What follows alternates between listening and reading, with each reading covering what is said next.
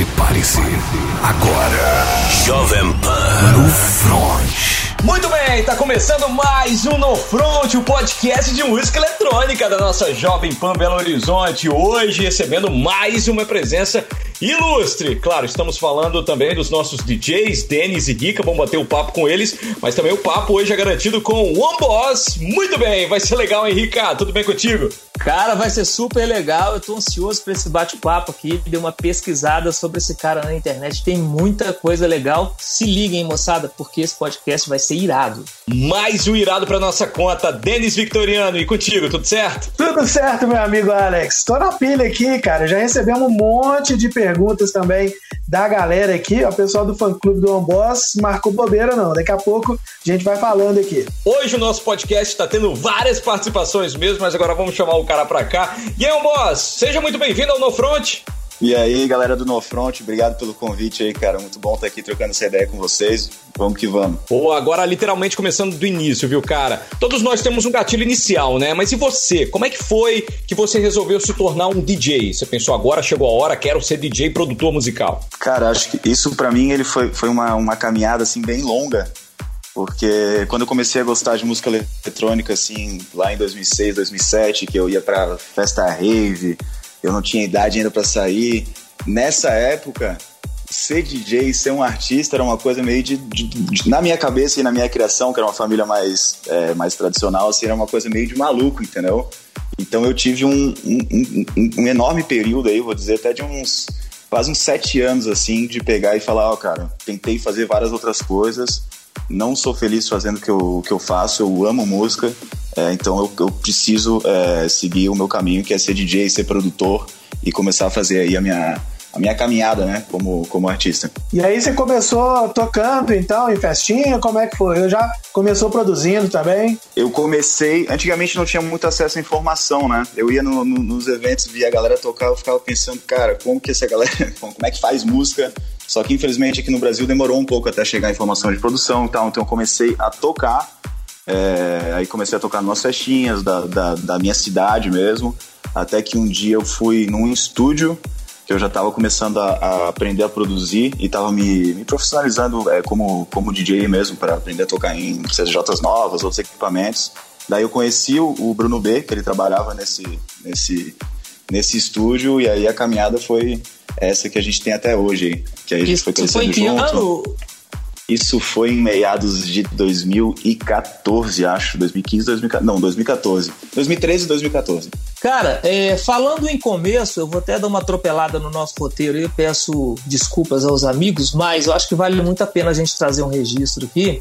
Me contaram aqui, rapaz, que seu pai foi um grande incentivador, foi o cara que te deu conselho para não desistir dos seus sonhos. Como é que foi essa história, cara? Geralmente os DJs que passam por aqui reclamam um pouco de apoio da família, mas ao contrário, na contramão de, de do que muitos falam aqui, é, o seu pai foi um ponto de apoio, um camarada que falou com você, não desiste não, meu filho, vai lá, luta pelo que você está querendo? Cara, o meu pai, ele, ele era, só pra vocês entenderem, ele era major do exército, ele era um cara já que era mais antigo, ele tinha pego um pouquinho daquela época da ditadura e tal, mas ele tinha uma cabeça bem aberta, assim. Só que ele foi educado como uma família tradicional. Você tem que ser um advogado, você tem que ser um empresário, você tem que fazer isso, fazer aquilo. E ele, no começo, ele tentou é, fazer eu entrar nesses moldes aí, numa, numa vida normal. É, mas ele viu que chegou uma hora que não tinha o que fazer, que é tipo, era o que eu queria mesmo. E aí ele me ajudou muito, cara. Isso aí foi a maior herança que ele me deixou. Ele faleceu em 2015. Em 2013, 2014, que ele já estava vendo que eu realmente tinha jeito para coisa, que eu estava realmente correndo atrás, como não tinha corrido atrás de nada na minha vida. É, ele, ele, ele me, me, incentivou aí. E quando a gente era novo, ele que me ensinou a tocar violão, a gente tinha banda tipo de reggae na garagem, eu meu irmão, punk rock. Ele sempre ah, deu uma incentivada desse lado da música, assim, entendeu? Então ele foi, foi muito, incentivou demais, assim, na minha carreira e eu, assim, pegar e seguir com tudo aí. Tanto que depois de 2015, que, eu, que foi quando eu criei o One que eu não parei mais e, e fui para cima com tudo aí. que, que, bom que ele teve um tempinho, né, pra te ver fazendo sucesso, né? Que, que bacana, ah, com cara. Com certeza, com certeza. Ainda continua vendo, né? Deixa eu te perguntar uma coisa, cara. A sua track Intro com o Vintage e o Bruno, ela foi em 2017, né? É, o lançamento ela, dela foi. Ela foi um ponto de partida, cara, para o grande público aí conhecer seu trampo? Como é que foi? Cara, ela foi um ponto de partida, porque nessa época, a gente fez ela em 2016, se não me engano, eu e o Bruno, a gente tava, como eu te falei, tinha perdido meu pai, o Bruno ele tava sem grana, fudido, então a única coisa que a gente tinha que fazer era sentar no... Ele tava separando também, a única coisa que a gente tinha que fazer era sentar no estúdio e fazer música nova, né? Aham. E a música intro, quando a gente fez, cara, a gente fez ela num dia, eu acho. Depois a gente foi, é, deu umas moldadas, mandando pro Lucas pra ele mexer também. Mas nesse dia que a gente fez ela, a gente pensou, cara, a gente tá com uma bomba na mão e essa música vai mudar a nossa vida. A gente mandou pro Lucas, o Lucas mexeu na música, a gente finalizou ela, lançamos e, cara, foi esse boom aí que deu, né? Porque daí ela, a gente lançou ela, a gente não tinha autorização, ela não era um remix oficial, né, do DXX. Aí depois a- ela, daí ela bombou por um ano em 2018, aí depois no final de 2018 a Shiba fez o vocal, aí ficou muito foda dela, bombou de novo, e aí em 2020 a gente recebeu a notícia que a gente conseguiu autorizar o remix, e aí essa música ela que tipo, foi a porta principal, assim, de caralho, o cara que fez a intro e me, me, me abriu muitas portas é, para tudo, assim, né? Essa é uma música temporal, né? É, Ela é uma música. Acho que o objetivo de todo artista, né, cara, é conseguir fazer uma, uma música que, tipo, ela não tenha.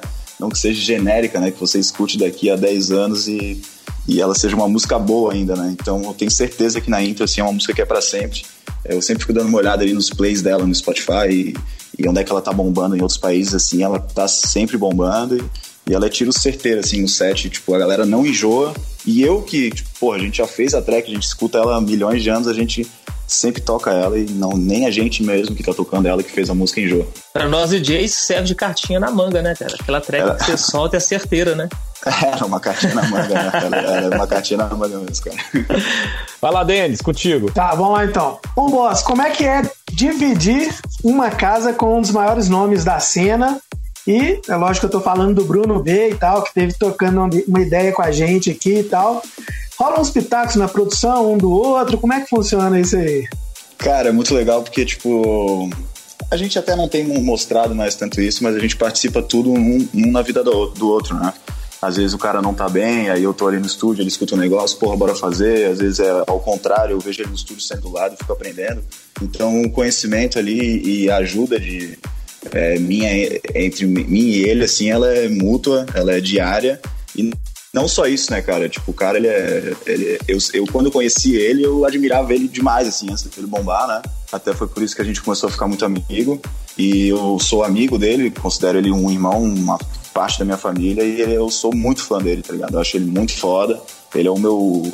Meu, minha referência máxima, assim, de até quando lá atrás, quando não tinha cachê, não tinha gig, eu olhava pra ele e falava, porra, cara, cara tá, tá fazendo acontecer, tá acreditando nos sonhos, tá conseguindo é, vencer, eu também vou, e eu tô sempre indo atrás dele, assim, entendeu? ele é tipo uma referência máxima pra mim, assim, é muito legal estar morando com ele. Pô, E que o cara também é uma inspiração, né? Muito legal.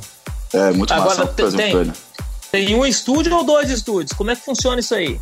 Cara, a gente tinha um só, porque a gente não. A gente, é, nós não temos essa, essa rotina de tipo, porra, vamos sentar de segunda a sexta no estúdio. É uma, é uma parada muito doida que rola aqui, porque a gente. Às vezes a gente fica um mês sem sentar, às vezes a gente pega na quarta-feira que a gente tá bem humorado, porra, vamos fazer uma coisa que vai acontecendo, assim, a gente não tem aquela ânsia de fazer as coisas acontecerem. Então, quando a gente senta pra fazer alguma coisa, ou é porque a gente precisa realmente entregar uma collab, ou fazer uma coisa que não tem que fazer, né? Mas quando a gente pega pra criar algo novo mesmo, é sempre quando a gente tá de bem com a vida, assim, a gente não tem essa rotina de tipo, ah, vamos ficar de seis da manhã às seis da tarde trabalhando no estúdio como escritório, assim. Então a gente tem um estúdio no quarto dele, é, que aí a gente tá, o quadro dele tá sempre aberto ali, a gente estamos sempre ali. Mas eu tenho um estúdiozinho no meu, no- que é um pouquinho pior, né, no, no meu note aqui no meu computador, que é onde eu fico baixando música, é, pesquisando sobre novos VSTs e dando uma brincada assim é, quando eu preciso. E daí sai música pra caramba, né, velho? Sai bastante música, cara. Graças a Deus, né? Sai bastante música, cara. Agora vem cá, um boss. A gente sabe que um dos sonhos da maioria dos DJs é tocar na sua track boa, né? Você consegue descrever essa sensação que você teve quando você recebeu o primeiro convite para tocar junto com seus amigos, né, na sua track boa? Cara, foi muito doido, assim, porque na, na, na minha vida, assim, eu sempre quis chegar num. Sempre tive minhas metas de vida, mas eu nunca soube como que eu ia chegar, né? Eu queria tocar na Grinvada, eu queria tocar no Laroca, eu queria entrar na Entourage, eu queria tocar na sua track boa. E a sua track boa entrou, é, demorou pra eu entrar, porque a gente tem muito, uma quantidade enorme de artistas aí que são muito grandes, né, cara? Eu não, eu não, não tenho nem como me, me alinhar perto deles ainda. Não tenho, não faço nem comparação, porque eles têm uma galera mandando muito bem aí no Brasil. E aí, quando veio é, esse presente do tocar na Só Track Boa, eu toquei primeiro na STB Bloco, que foi no Carnaval em São Paulo, num carro alegórico lá com a Shiba, que foi animal demais, uma parada surreal, assim. E depois eu toquei aqui na, no P12, nessa track boa, que tipo, eu moro em Floripa, né? Tipo, pra mim é o quintal da minha casa, pude levar meu irmão, vários amigos que não me viam fazia tempo me viram lá no palco. E foi, cara, incrível, assim, incrível mesmo, é uma, um sentimento de, de gratidão e ao mesmo tempo de, de caralho, chegou a hora, o que, que eu vou fazer? Eu tenho que me preparar, entendeu? E, tipo, foi muito massa. Até agora, na, na, na, nossa entrevista, você já respondeu aí, ó, pros seus fãs, tô falando para eles, tá? Você -huh. respondeu pro Vitor Alcântara, que ele perguntou como é que é, a sua relação com o Bruno B. É, pediu, e aqui também, é, respondeu também para o Breno, o Breno Mendes, tá? Que ele tá uhum. perguntando, pediu para você contar um pouco da sua trajetória, você também já contou, uhum. né? Então a gente vai aos poucos aqui respondendo os seus ouvintes, os seus ouvintes, os seus fãs, uhum. a galera que invadiu o nosso Instagram aqui para fazer aquela pergunta para você, tá?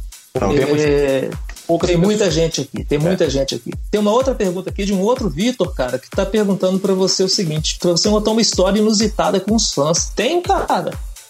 História inusitada com os fãs? Cara, tem cara. cada pergunta aqui que eu tô tendo que selecionar, viu? cara, história inusitada com os fãs é que assim, quando o rolê é massa, né, cara? É tipo, acontece muita coisa, acontece tanta coisa na nossa vida, na verdade, nos finais de semana aí que a gente vai tocar e é after e vai para não sei aonde, que, cara, eu tenho muita história, entendeu? Se eu fosse escolher uma agora, eu preciso muito pensar porque é complicado essa pergunta pra mim, cara. Eu tenho muita história mesmo, mas, tipo, eu tô sempre Já conhecendo gente. After aí com, com, com os fãs? Cara, eu já fui muito em after. Eu, eu amo, assim, eu não faço o que eu faço por dinheiro, por fama. Eu faço porque eu amo música, eu amo conhecer gente nova, eu amo viajar, entendeu? Então, tipo, todo lugar que eu vou, que eu vou ler legal, que eu tô me sentindo bem, assim, cara, eu quero conhecer gente nova. É coisa de. Por exemplo, fui tocar em BH esses tempos, esses tempos não, faz, faz um bastante tempo. E, cara, um fã mandou um direct pra mim, eu falei, porra, bora tomar uma, daí já vou conhecendo a galera e, tipo, isso é um, esse é um negócio que me move, assim, eu acho muito legal. Então, eu tenho, eu tenho muita história com fã mesmo, porque o que eu mais gosto é conhecer gente que curte meu trabalho e, e levar a galera pro rolê e fazer tudo acontecer, assim, eu acho muito irado, cara. Nada mais tradicional que em Belo Horizonte você sentar com um fã num boteco e tomar uma, porque BH é a capital mundial dos botecos, né, cara? É, e eu, pô, velho, eu amo BH demais, assim. o, o, Bruno tem uma história aí, né, que começou antes da minha, e eu pensava, porra, cara, eu não tenho, não tô, eu não tô tocando em BH, eu queria muito, e eu comecei a tocar, e fiz muitos amigos, e, cara, eu adoro. Quando eu vou pra aí, a primeira coisa que eu faço é chegar no hotel, já vou pro boteco e, e, e já vamos que vamos, né? agora já pode ligar pra gente que a gente vai tomar uma junto agora. Pô, cara, vai ser para mim uma satisfação enorme. Pode ter certeza que assim que liberar os eventos aí, a gente vai to tomar essa, essa cerveja aí. E já vamos convidar, né, Denis, para aparecer lá no Planeta DJ, para dar o ar da graça, trazer um set certeza. pra gente. Super e, você, e, e, vocês me acompanharem também, né? Não adianta claro. só tomar a cervejinha comigo e fugir depois, né, galera? Pode deixar que a gente toma, a gente toma conta, pode ficar tranquilo. Rica vai ficar só na, na zero álcool, né? É, eu, eu já sou o motorista da rodada, ah, o dos DJs, então eu já assumi a parada, então pode ficar tranquilo que eu tomo conta eu da compro... galera. Perfeito. vai pro bar beber, mas também tem que ter música no Planeta DJ todo sábado, hein? Tem. Ó, o Marconi tá perguntando de onde surgiu o nome On Boss. Olha que coincidência. O Marconi é um cara que eu conheci em BH porque ele mandou mensagem e fui tomar uhum. com ele. Pô, que legal. a coincidência. Cara, o Boss ele surgiu de. É desse, desse, desse, dessa experiência que eu tive de, tipo, largar tudo mesmo é, e fazer o que eu queria, entendeu? De, tipo, ser o, o meu, meu próprio chefe, assim, de dizer. Né, né, né, sentido de, de, dominar minha vida, fazer o que eu quero, acreditar nos meus sonhos. Eu, tipo, quando eu comecei o projeto, não, não era muita gente que acreditava, né? Então eu larguei. Eu estava terminando a faculdade de Direito, eu larguei a faculdade, eu fui morar no Rio de Janeiro. É, porque eu abri uma empresa lá de eventos que eu queria, que eu achei que, eu, que ia me ajudar no meu projeto, e aí começou esse rolê do Onboss, assim, deixei meu pai, deixei meu irmão, deixei tudo para trás, deixei as empresas do meu, do meu pai que eu poderia estar trabalhando e fui seguir o meu caminho literalmente assim, sozinho. E daí eu criei esse projeto, daí eu criei o nome do projeto que foi Onboss. Então, aproveitando o gancho aí do Marconi, ele fez uma segunda pergunta aqui que eu iria te fazer também. Uhum. O que é melhor, produzir ou tocar? Cara, E agora, velho? Eu, eu acho que é o, é o processo, né? Tipo, você produz, você acredita muito naquela música e aí você toca ela. É, é, acho que é uma coisa tá junto da outra, assim. Porque o que mais você fica, você termina uma música, fica, você fica o dia inteiro escutando ela pra ver se tá tudo certo e você fica sonhando, né? Essa música vai bombar, vou tocar ela, vai bombar. E aí você toca, é muito irado, né? Mas se fosse pra escolher um dos dois, eu prefiro, sem dúvidas, tocar, porque é, a conexão com a galera, assim, nos eventos que são legais, assim, é uma parada que é uma energia. Vocês tocam, vocês sabem, uma energia que quando você toca uma track lá e vira, você fica viciado naquela energia com o público, assim, é uma coisa surreal, né? É tão legal quando você tá numa, numa gig, cara, e você vai tocando e vai ganhando confiança, vai ganhando confiança e tudo faz com que sua apresentação só cresça, né, cara? É, é, incrível a energia que você sente assim tocando assim, é muito foda. Até quando você vai fazer, às vezes, eu antigamente fazia muito warm-up assim nos eventos e pegar uns eventos irados, tipo fazer warm-up pro Lucas e tal, e aí eu começava a tocar sonzeira, a galera dançando, você vê a galera ficando feliz, aí você toca um hitzinho, aí a galera grita junto, isso aí é uma parada surreal, assim, é, tipo, não tem nada que pague isso. Que legal. Falando em emoções, cara, conta pra gente qual que é a emoção de ouvir o Chesto te dando suporte, cara.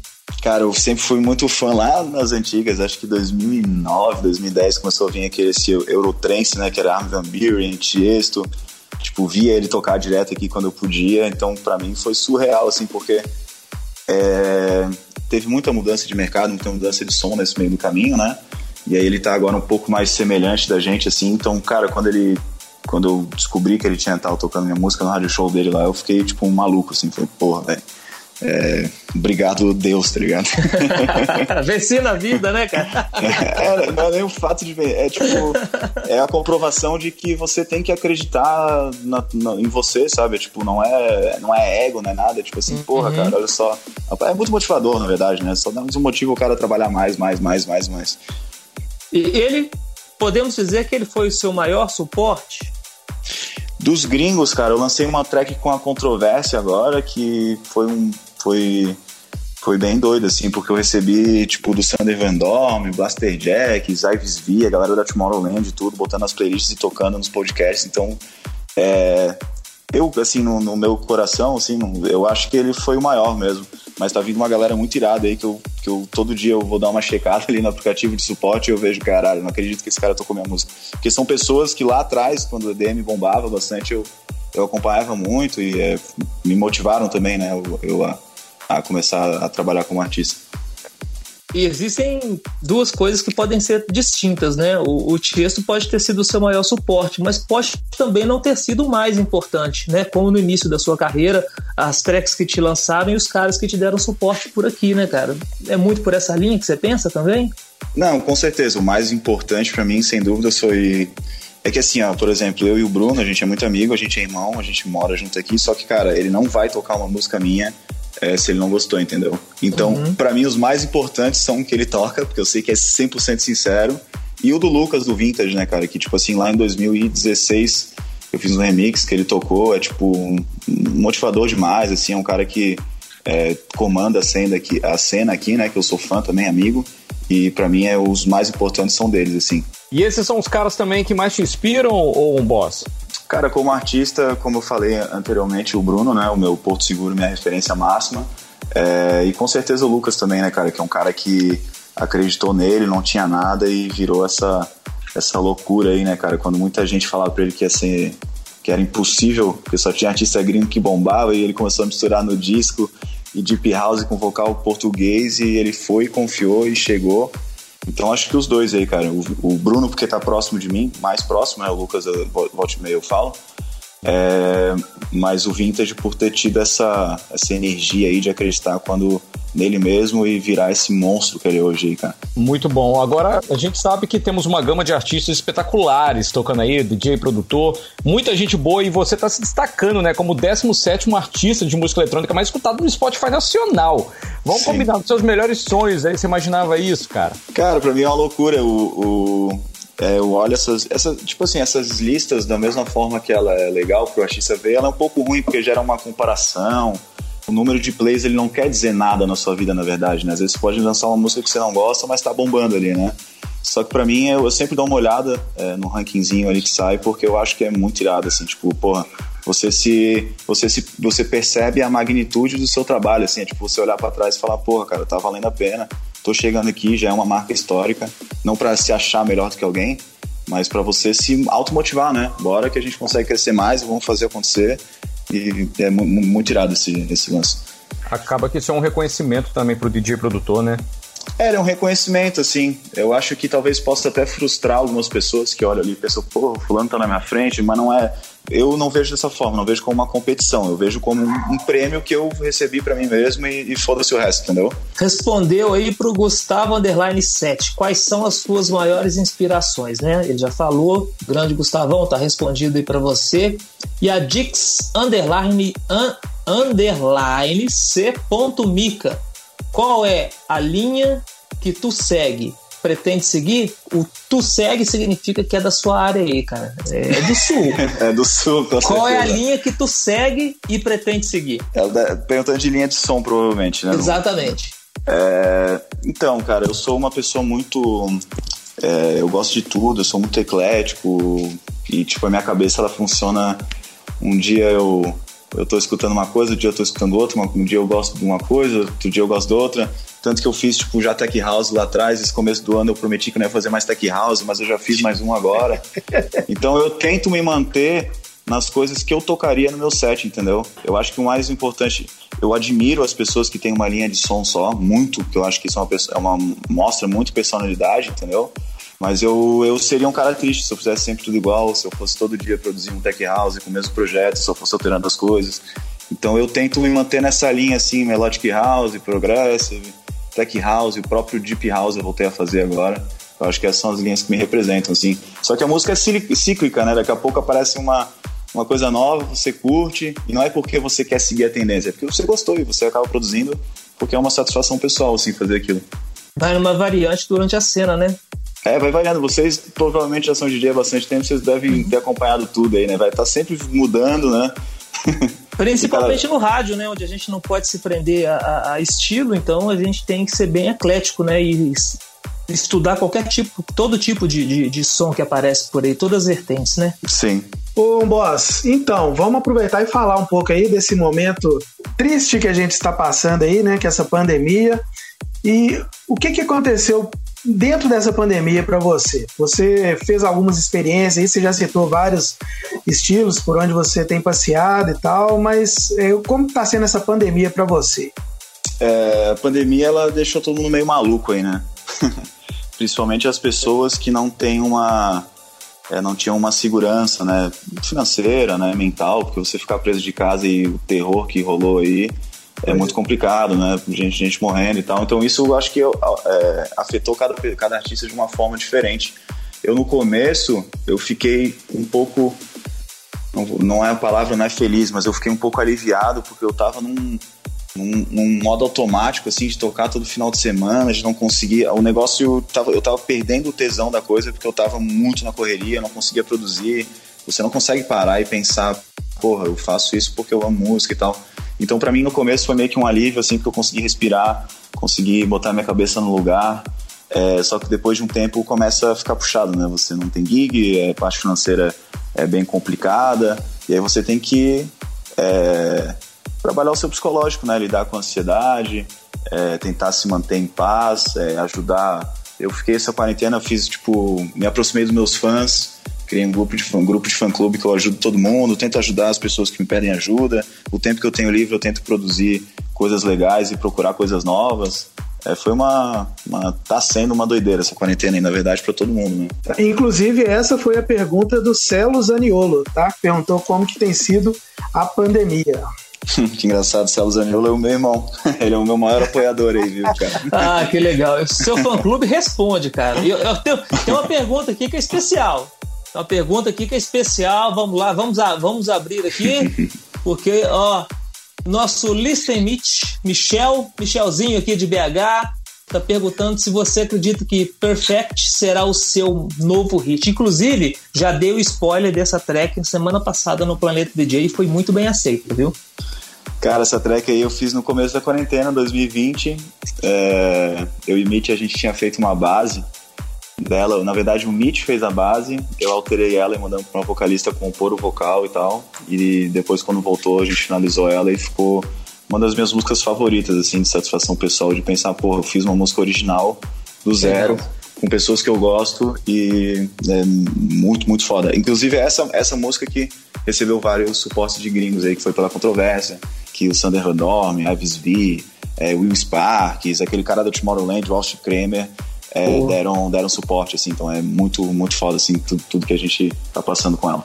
E muitas matérias também, né? Falando sobre a track, né?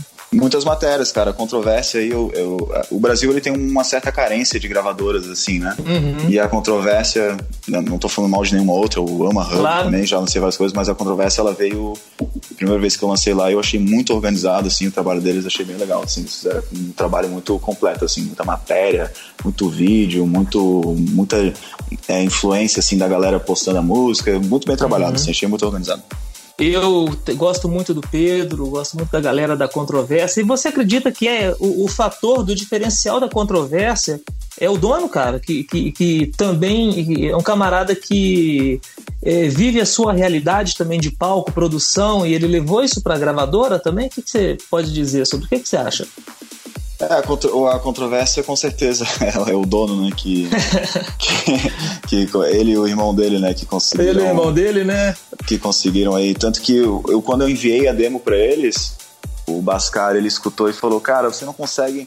Uma coisa que eu não tinha percebido, você não consegue deixar esse lead que você colocou um pouquinho mais, mais forte.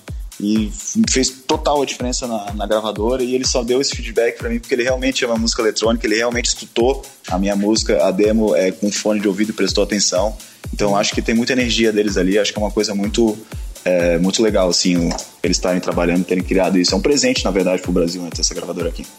Pra galera que não tá sabendo aí, a gente tá brincando aqui do dono. O dono é o Alok Bascar, né? Qual o nome dessa música, ô, ô um boss? O nome da música é Perfect Stranger. É minha e com o Mitch e com a Briana. O Mitch aí de BH, que eu conheci ele aí também. A gente já fez algumas músicas juntos, mas essa acho que foi a mais. que Foi, chegou mais longe, assim. Os fãs aqui já estão querendo saber quando vai lançar Me and You. Não vejo a hora. O Breno N. Mendes.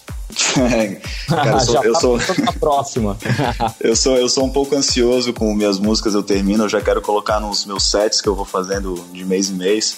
Pra, pra sentir a febre da galera, entendeu? E aí eu pago muito o preço disso, porque a galera escuta a música no meu set, daí quer que eu lance, e al- às vezes tem umas que eu não lanço, mas a minha é New 2021. Temos que, temos que pensar numa data aí, mas provavelmente é 2021. Você tá guardando alguma track, cara, pra 2022 aí? Tem alguma Vai. coisa guardadinha que vai estourar aí? você- Essa aqui eu tô guardando. Cara, eu tô fazendo assim, eu tô. Eu tô. Eu tenho uma. Eu organizei assim, lançando as mais antigas, que eu, que eu já dei uma. Pessoalmente já dei uma enjoada, já, a galera já foi escutando minhas lives e sets, e tô guardando as novas assim pra 2022. É, eu fazia muito tempo que eu não fazia música com o Bruno, e a gente acertou uma agora esses dias aí, que ela eu tenho certeza que a gente vai guardar pra 2022, porque tá uma bomba assim. Duas perguntas dos nossos ouvintes, aliás, duas perguntas do Gustavo G7. Qual a tua collab dos sonhos e qual a tua visão sobre o futuro da cena no Brasil e fora do país? Cara, eu não tenho uma collab dos sonhos, assim, independente de quem, quem venha pra somar aí, eu, eu tenho o sonho de fazer um, um- Diferente da Intro, que foi um, um remix oficial, de fazer um hit mundial mesmo, assim, que seja eterno, assim, que meus filhos escutem daqui a 50 anos e falem, porra, essa música foi pra sempre, assim. Então, independente de quem apareça, eu não tenho muito essa pretensão de ah, fazer uma collab com o Chess, fazer uma collab com não sei quem. Seria muito irado fazer com vários gringos que eu, que eu me amarro. É, mas eu não tenho muito essa. Eu não fico pensando nisso, ah, vou fazer collab com não sei quem, com não sei quem lá. Eu não tenho muito essa, essa pretensão, assim.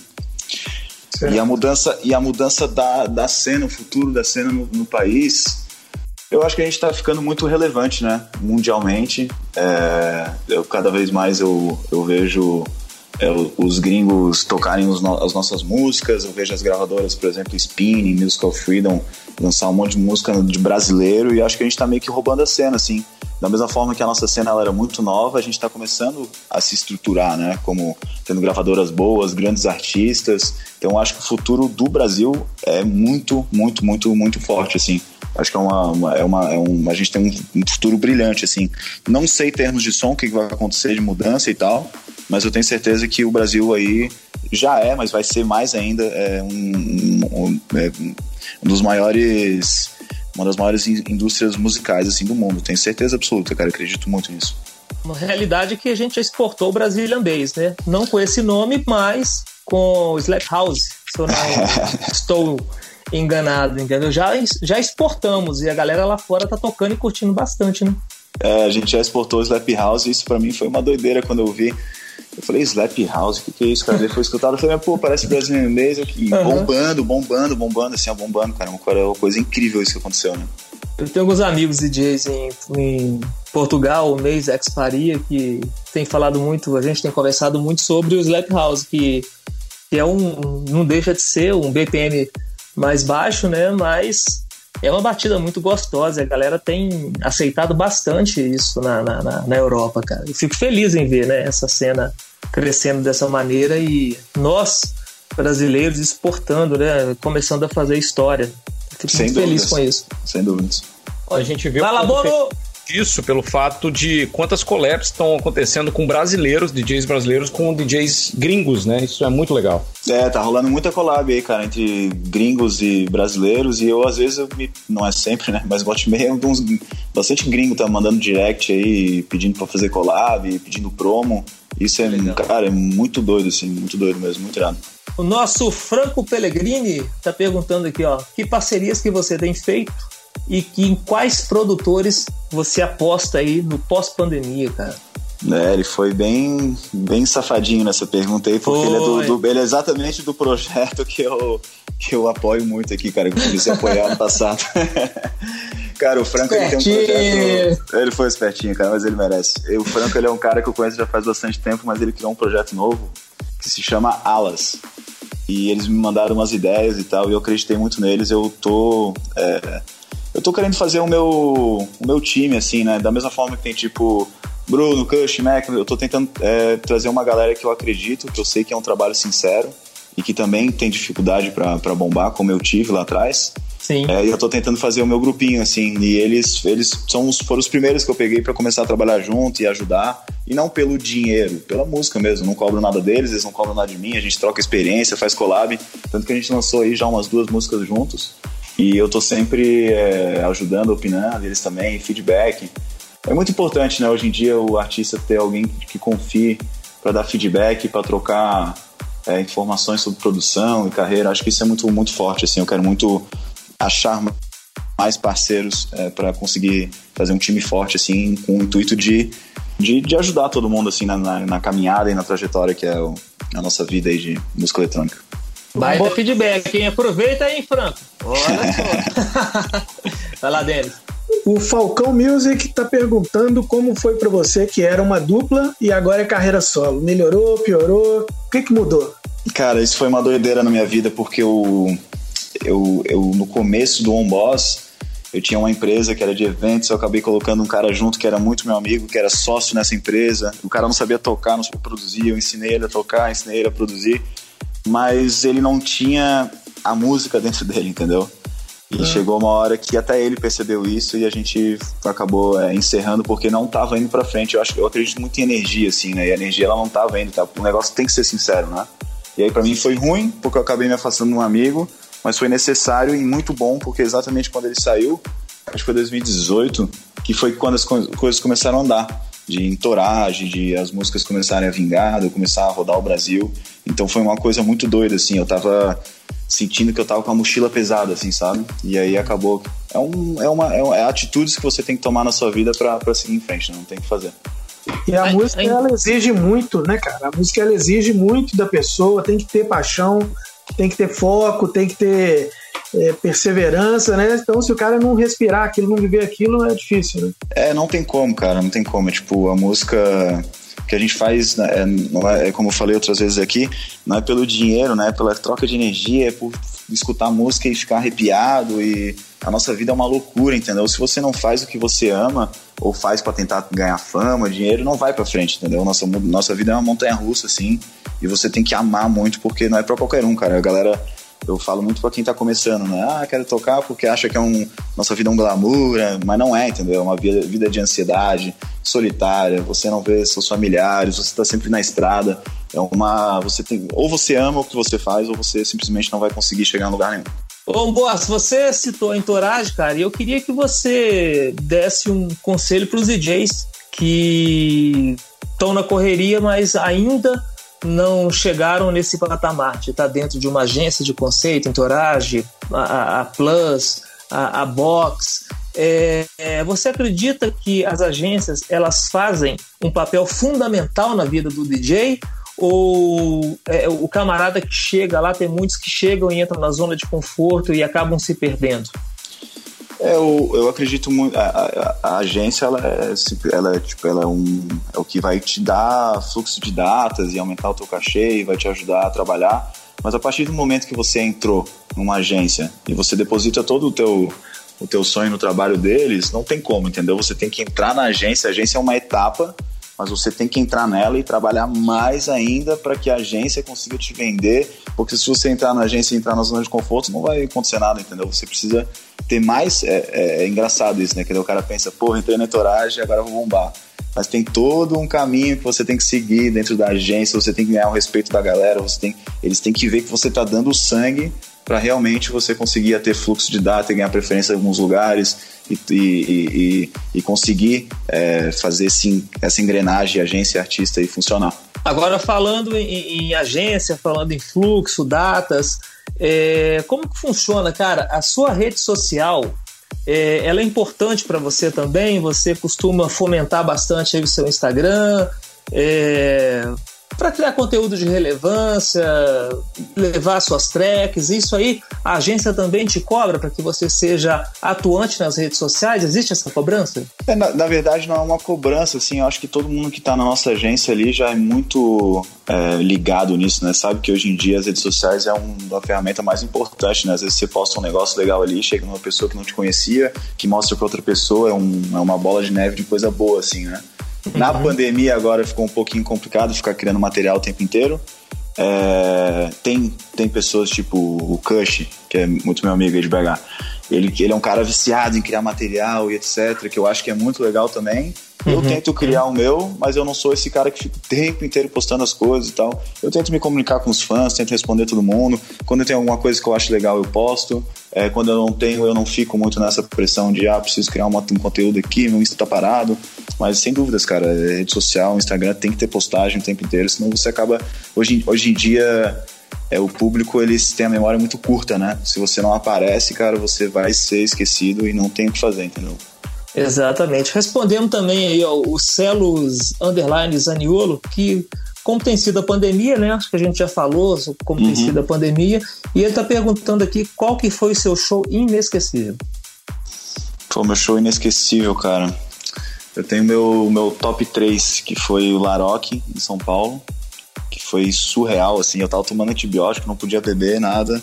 E eu, eu toquei lá e foi uma troca de energia com a galera incrível, assim, eu saí do, da parada, assim, em êxtase, assim, pensei, porra, velho, que, que, que surreal esse lugar, que surreal essa galera na minha frente aqui, amando música eletrônica, cantando as músicas, muito legal mesmo. A Maori, no Rio Grande do Sul, que a maioria, na verdade, é a minha fanbase, a maioria é tudo do Rio Grande do Sul, porque, em específico, essa Maori que eu toquei foi surreal também. Foi tipo uma parada. Tem dias e dias, né? E os dias uhum. que são bons, eles são raros, mas quando é bom, cara, é uma coisa inesquecível, né? Teve essa Maori e o Chili Mob, que foi o cruzeiro é, da, da, da Chili Beans, que eu toquei em 2019 que foi tipo um rolê muito surreal, assim, eu nunca tinha andado de navio, nada, foi muito tirado, assim, você tocar no lugar, ainda consegui levar meus amigos, foi muito massa, assim, inesquecível. É muito legal, cara. Muito bom, vou aproveitar aqui, DJs, é, eu acho que tem muito a ver com, com, com esse assunto.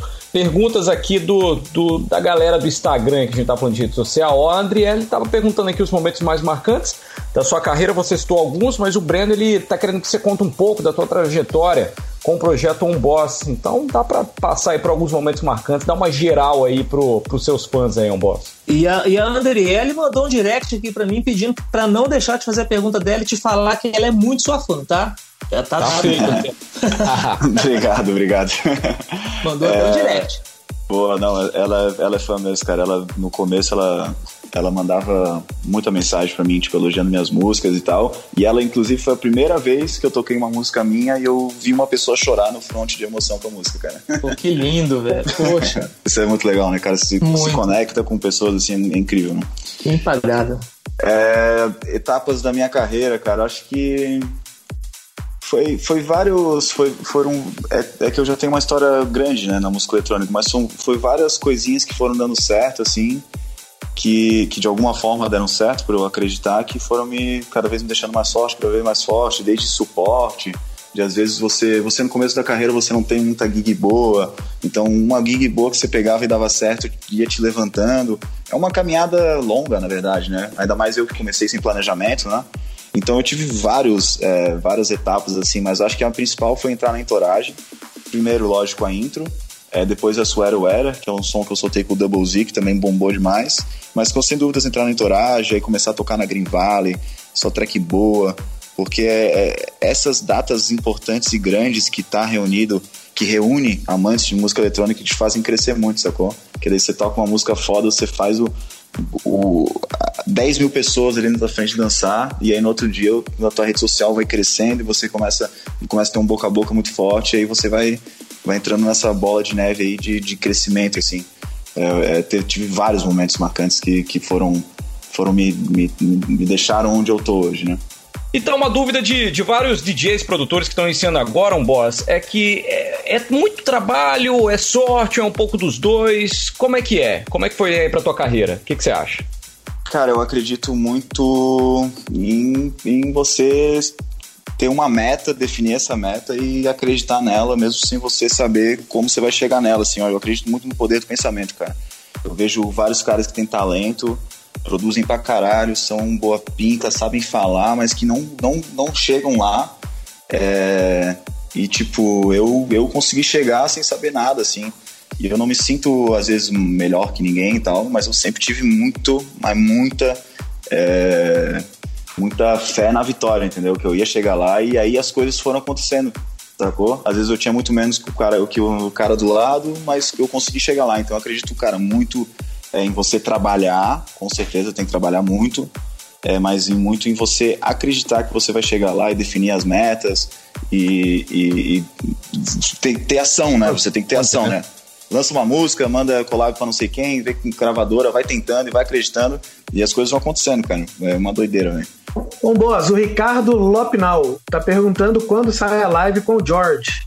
A live do Jorge ela deve sair é, no dia 16 de junho de 2021 e até é, eu tô, a gente gravou ela ontem, né? E eu tô morto, porque a gente ficou 36 horas aí sem dormir. Então, é, é, só que foi 36 horas sem dormir que valeu muito a pena, assim, porque essa live, quando ela, ela lançar, eu tenho certeza que todo mundo vai gostar muito. E foi uma, uma loucura, porque eu nunca toquei com, com o Jorge. É, ele é, veio do norte, que é tipo uma outra cultura de música, eu do sul, e a gente chegou lá e sem conversar, sem combinar som, nada a gente fez o que a gente achou que tinha que fazer ali, foi incrível, assim, incrível mesmo. Espero que todo mundo tenha a oportunidade de assistir aí, foi muito inesquecível, assim. Estamos no aguardo. Agora tem aqui uma pergunta da Tigresa Esther, 2021. Lá vem. Lá. uma aqui, cara, que eu não sei se eu te faço, mas eu vou, tô vendo ainda. Se você trocaria é, a sua carreira por outra? Você já pensou em ser uma, em fazer alguma outra coisa? Ela, vou, vou repetir do jeito que ela escreveu. Você trocaria carreira de si por outra? Já pensou em ser uma outra coisa? Uma outra profissão? Eu acredito que deve ser isso, né? Você trocaria sua carreira de, de DJ para ser um advogado, por exemplo? Não, inclusive eu antes de ser artista eu tentei fazer várias coisas, tentei ser empresário, é, fiz faculdade de turismo, fiz faculdade de advocacia, é, tentei trabalhar na empresa do meu pai, tipo assim, eu não, não me vejo assim. Essa pandemia, ela nos mostrou que a gente tem que ter outras fontes de renda, né? A gente tem que, a gente também tem que ser um empresário, que a gente também tem que ter outros negócios. Mas assim, eu não me vejo sendo outra coisa sem ser DJ, é, artista mesmo, assim, eu amo o que eu faço. E claro, se um dia eu parar de amar, aí provavelmente eu vou procurar um outro caminho. Mas do jeito que eu tô vendo o, o andar da carruagem, eu acho que é para sempre aí, cara, que eu vou querer fazer o que eu faço. A gente torce por isso, cara. Ô, galera, é o seguinte. Cara, tá muito engraçado. Seus fãs estão muito engraçados, cara. Vem. Ah, eu acho que é a Andri, acho que é a Andriele, cara. Ela tá querendo te mandar um tênis, ela tá querendo te mandar alguma coisa de presente. Ela tá perguntando o tamanho do seu pé. Puta que pariu, cara. Isso é... Cara, acho que vai sou... chegar um presente aí. Eu Escolhe sou... a marca logo. eu sou. Eu, eu tenho 1,93m, né, cara? Eu sou muito alto, né? E a galera pega muito no meu pé, porque eu calço 45, 46 no meu pé. Ah, é gigantesco, tá entendeu? Explicado tá explicado, tá explicado. já tem pro, com certeza ela já sabe o tamanho do meu pé. É, tá te trollando aqui com a gente, pô. Já tem gente que você tá namorando também, viu? Já tem gente se eu, tá, se é. eu tô namorando? É. Cara, eu saí de um relacionamento faz uns 60 dias, cara, porque eu não tava conseguindo. Cada namoro é um namoro, cada relação é uma relação. Eu namorei, tipo, 6, 8 anos. 6, 6, 7 anos eu namorei. E só que eu não tava conseguindo focar mais no meu projeto, eu tava ficando meio acomodado. E aí eu tinha que fazer uma escolha, né, cara? Eu, ou eu volto a ter aquele, aquele tesão pelo que eu tô fazendo e foco só na música, ou eu foco só no meu relacionamento, porque a gente. Um, um relacionamento com um artista que viaja o tempo inteiro, e daí tem fã clube, e tem rede social o tempo inteiro bombando é muito complicado, né, cara? O tempo inteiro é, uma, é um relacionamento ausente, assim, né? Então eu não tô mais namorando, não pretendo mais namorar. É, eu pretendo agora ficar sozinho, focado na carreira e ser feliz aí, cara, em criar bons momentos, é, em viajar, conhecer gente nova e fazer acontecer aí. Acho que eu vou ser um cara solitário por um tempo aí. E tudo acontece no seu tempo, né? No tempo certo, né? Tudo acontece hum. no seu tempo, com certeza. Agora, muito bem. A gente tem que saudade, né? Você acha que em 2022 que vai começar, vai voltar a rolar os grandes eventos ou, ou ainda para o final desse ano? Vocês estão programando alguma coisa entre vocês? Vocês falam sobre isso ou, ou boss? Então, a gente recebeu, é porque a gente, na verdade, a gente se iludiu demais achando que em 2020 iria voltar as coisas, né? Eu mesmo pensei, não, em quatro meses a gente já tá de volta. Então agora a galera tá muito no pé no chão com os achismos, assim, né? Tem o achismo, e que eu é, estudos, né, com a vacinação, o ritmo que estão as coisas aqui, de que vai voltar em outubro. Eu espero que volte em outubro, acho que outubro, se voltar, vai voltar a eventos menores, mas tenho muita fé que em 2022, ali por janeiro, fevereiro, a coisa já vai estar tá rodando é, de uma forma normal novamente, com eventos grandes, a galera sem esse receio de, de ter que ficar se cuidando, distanciamento e máscara e tal, acho que só para 2022 mesmo, assim. E Deus te ouça. Amém. Amém, amém, né? aqui, vamos valorizar a galera que mandou pergunta aqui, ó. A Hanna. Hanna. Hanna Santos. Sim. É, existe alguma track que você olha, pensa e fala assim, porra, fui eu mesmo que fiz isso? Sua preferida. Caramba, fui eu que fiz, fui eu que fiz isso? Porra. Cara, eu tenho muito isso com a intro, né? Só que a intro, como já passou, já não tem mais tanto esse sentimento. Uhum. É, com o remix que eu fiz pro The Neighborhood, que é a Swear Weather, que a gente ia conseguir autorizar depois. É o remix oficial, que tem, tá com 10 milhões de plays agora também, que eu penso que ela é muito boa, só que elas não são minhas, né? Não fui eu que compus ela, né?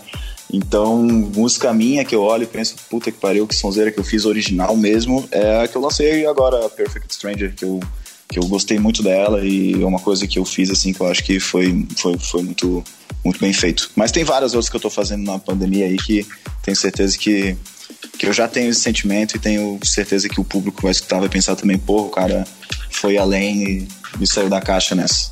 Momento de feedback, Perfect Strange está realmente espetacular. Posso te dizer que eu toquei ela sábado e curti bastante, viu? Pô, obrigado, pô, cara. Pô, espetacular, viu?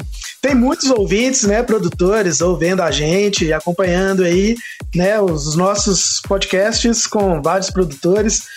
E o que dica você poderia dar para esses novos produtores aí, em termos de é, dicas para se relacionarem com outros produtores, conseguirem, conseguirem collabs? Quais as dicas que você daria para a galera que está ainda tentando um lugar ao sol? Como chegar até você, mandou uma promozinha, como que... Cara, eu acho que na música eletrônica tem dois tipos de artistas, assim, tem as pessoas que tentam fazer o que tá bombando e tem as pessoas que tentam um caminho diferente. Eu acho que para você chamar atenção, você não pode me mandar, por exemplo, uma collab de uma coisa que eu já faço, porque não tem nada de único nisso. Eu já faço sozinho essa coisa, entendeu? Eu acho que o, que os grandes artistas estão fazendo agora, tipo Vintage, com o Fence Inc., que começou, que fez coisas diferentes, o Bruno com outros artistas, eu acho que é você mandar coisas diferentes que você acredita mesmo, entendeu? Porque a mesmice é, não tem nada de único, né? Você acaba, os, os, artistas acabam não aceitando a collab, porque eles não precisam disso, né? Então, tipo, acho que é você tentar fazer algo é, é diferente, assim, fora da caixa, que o cara fa pense, porra, não sei fazer isso. Foi tipo, não é que não saiba fazer, mas que não pensou em fazer aquilo. É tipo o Kush com a Psycho Drop, que eles lançaram Sim. aí faz um tempo. Essa música é de um cara aqui de Florianópolis, que não era desconhecido, e ele, ele numa live de feedback do Kush mandou e o Kush falou: Porra, velho, agora sim, entendeu? Uma parada fora da caixa, bora fazer collab. Eu acho que esse é o caminho, é você fazer coisas diferentes e procurar o teu, buscar o teu, teu lugar ao sol, né? Psycho Drop tá na playlist oficial da Champions League, cara. Não, é incrível, cara. O que eles estão conquistando com essa música é uma parada muito surreal, muito irado mesmo. É muito, muito meio, me lembrou meio Martin Garrix com a Animals lá atrás, assim, uma parada muito doida, hum, bombando. Fora da caixa, realmente, do jeito fora que você caixa. falou, né, cara? É, porque se for uma mesmice, não vai. E há um, um, e há um tempo atrás, é, eu percebi bem isso, quando alguém me mandou uma música para eu mandar pro Kush. ah, que legal. A música que ele me mandou era a cara do Kush. Eu falei assim. Então, esse é um. É, esse é um cara, esse é um erro que a galera comete muito e que eu já cometi, entendeu? De, tipo, você quer agradar o cara e quer fazer algo parecido com o que o cara faz, mas a verdade é que o cara já sabe fazer aquilo, ele não precisa de você, é, entendeu? Não precisa de um Ctrl-C, Ctrl-V, né? É. Tem que ser um. É, são os mesmos timbres que o Kush usou, enfim, as mesmas coisas. Eu falei assim, pô, mas ele, ele mesmo pode fazer isso, né? Sim. É, ou tem um vocal muito único, que é muito difícil você achar hoje em dia, ou a sua produção ela realmente saiu é única para o cara pensar, opa, esse cara merece, bora fazer. Uma hora de papo, rendeu, mas rendeu pra caramba. Que bom a gente ter trocado essa ideia com você, cara. E eu queria, Boss, que você deixasse um recado aqui, suas considerações finais, o conselho para os DJs você já deu, quer deixar abraço para alguém, se você já tomou algum cano, é hora de cobrar o contratante também, não tem problema não, pode cobrar aqui que a gente manda o link para ele. Agora o espaço é seu, cara, fala o que você quiser e eu vou pedir para você uma coisa.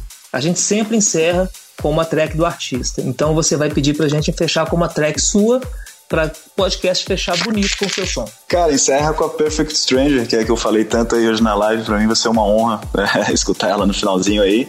Legal. E considerações finais, é, primeiro agradecer vocês pelo convite. Eu acho que a gente poderia, pelo jeito do papo, a gente ficaria conversando aqui o dia inteiro, né? Pô, que resenha! e obrigado pelo espaço. É, eu aprendi muito na minha caminhada e mais para frente eu, eu quero ajudar pessoas que estão começando. Mas acho que o principal é tentar controlar os artistas que estão começando a carreira, tentar controlar a ansiedade e acreditar muito, entendeu? Você tem que sonhar grande, porque o sonhar, sonhar grande, é, como dizem, é tipo dar o mesmo, é o mesmo trabalho do que sonhar pouco, né? Então, Exato. cara, acredite, sonhe grande. Quem é a galera que tá lá em cima começou do nada também. É, e, e, muito trabalho e muita fé que as coisas vão dar certo. Muito, muito pensamento positivo para essa galera que está começando e cuidado, pelo amor de Deus, com a ansiedade, que a ansiedade ela é simplesmente inimiga assim do, do sucesso, é terrível. Às vezes a ânsia do cara fazer uma bomba, ele lança uma música que não deveria lançar, a ansiedade de mandar mostrar uma música com um cara para collab não tá tão certo ainda, mas o cara é ansioso e manda. Então tenham bastante calma, que não, não tem não tem por que ter pressa para fazer as coisas acontecerem. Muito bem, obrigado demais, João Boss. Valeu, Denis Victoriano. Valeu, Alex. Valeu, João Boss. Rica, grande abraço aí, galera. Foi bom demais. Valeu demais, Rica. Que papo, hein? Nossa, que papo, que resenha. Faltou só, né? Aquela mesa e a gente conversando aqui, quatro cadeirinhas e a gente trocando aquela ideia, mas foi muito legal, galera. Muito bom. Ô, ô Boss, a gente agradece muito, muito por você obrigado, ter topado fazer aí trocar essa ideia com a gente. A gente eu, mais do que nunca, né, que mantive contato com, com, com, com você e sei da sua correria de 36 horas acordado e fiquei muito feliz em você prestigiar aqui no Front, dando mais um tempinho acordado aí para trocar essa ideia com a gente, cara. Muito obrigado mesmo de coração. Obrigado a vocês, galera. Tamo junto demais. Oi, e um grande abraço pro seu fã-clube, hein? É, abraço pro meu fã-clube, exatamente. Obrigado, galera. Vocês me acompanham aí, vocês me fazem sempre acreditar e acordar de manhã e fazer as coisas porque vocês são foda. Ô, valeu demais, João Boss. Agora a gente fica então com Perfect Stranger, música do cara aí. Valeu, galera. Até a próxima. Até o próximo no Front. valeu, valeu. Valeu.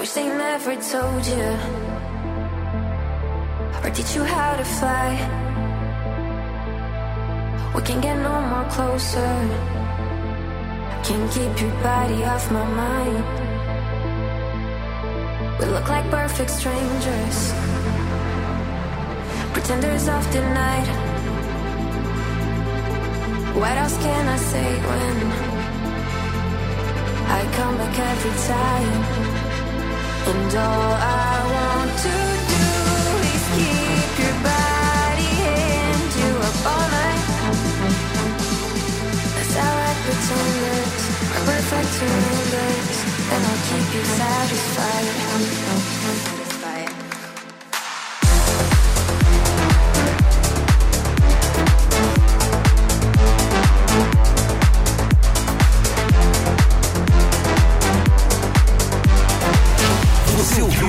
Jovem Pan no Front.